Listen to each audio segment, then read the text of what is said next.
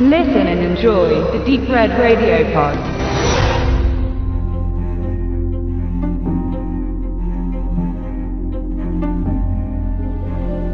Wenn Eli Ruff präsentiert, vor einem Film oder auf dem Cover auftaucht, dann kann man sich in aller Regel auf blutige und brutale Horrorkost gefasst machen. Denn Ruff hat den Torture Porn begründet und geht auch mit seinen Thrillern und Splatterfilmen nicht gerade zimperlich um. Sein The Green Inferno soll nun in dieser Woche endlich auf den deutschen Blu-ray-Markt kommen, sein leider ziemlich vermurkster Knock Knock Ende April. Also kann man diesen Umstand doch wieder einmal gut nutzen, um einen Film als einen Eli Roth-Film zu vermarkten, der gar keiner ist. Denn bei Clown fungierte Roth lediglich als Produzent mit Schauspielerauftritt, ansonsten hat er mit Clown jedoch nicht viel am Hut. Und das war wahrscheinlich auch gut so. Denn Clown ist ein überraschend gelungenes Horror-Vehikel, das man so noch nicht allzu oft gesehen hat.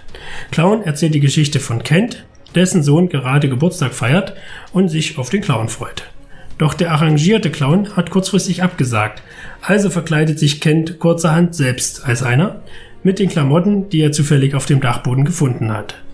Doch als sich Kent der Klamotten wieder entledigen will, funktioniert dies nicht. Denn er kann weder das Clownskostüm ausziehen, noch die Perücke absetzen oder sich der Clownsnase entledigen.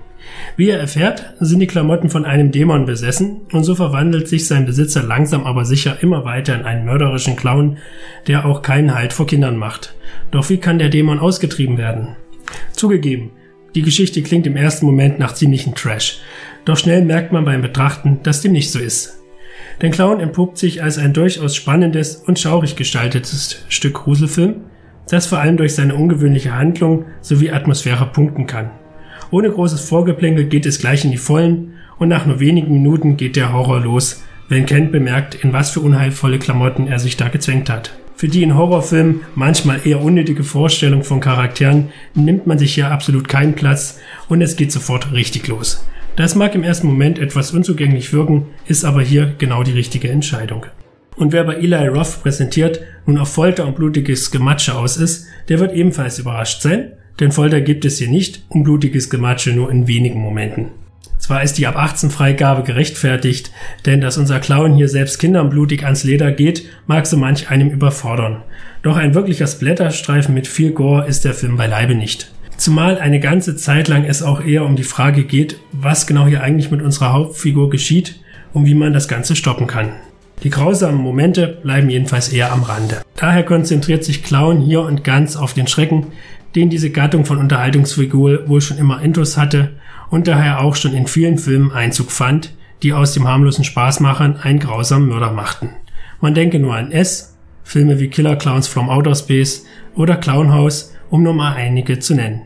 Letzterer übrigens ein leider sehr unterschätzter Grusler aus dem Jahre 1989 und in diese Ecke gesellt sich nun auch Clown. Übrigens, auch in Sachen Darsteller kann man nicht meckern. Hauptdarsteller Andy Powers ist zwar eher unbekannt, doch seine Verwandlung zum Bösewicht nimmt man ihm gut ab. Den späteren Dämonenclown mimt dann übrigens Eli Roth persönlich und das ebenfalls auf gutem Niveau.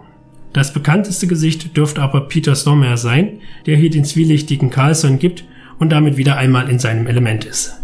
Kurzum, Clown ist definitiv eine Empfehlung wert. Auch wenn für Eli Roth-Freunde wohl etwas zu wenig Folter und Gore in diesem Produkt steckt, so dürften Freunde von spannender und atmosphärischer Filmkost sicher zufrieden sein.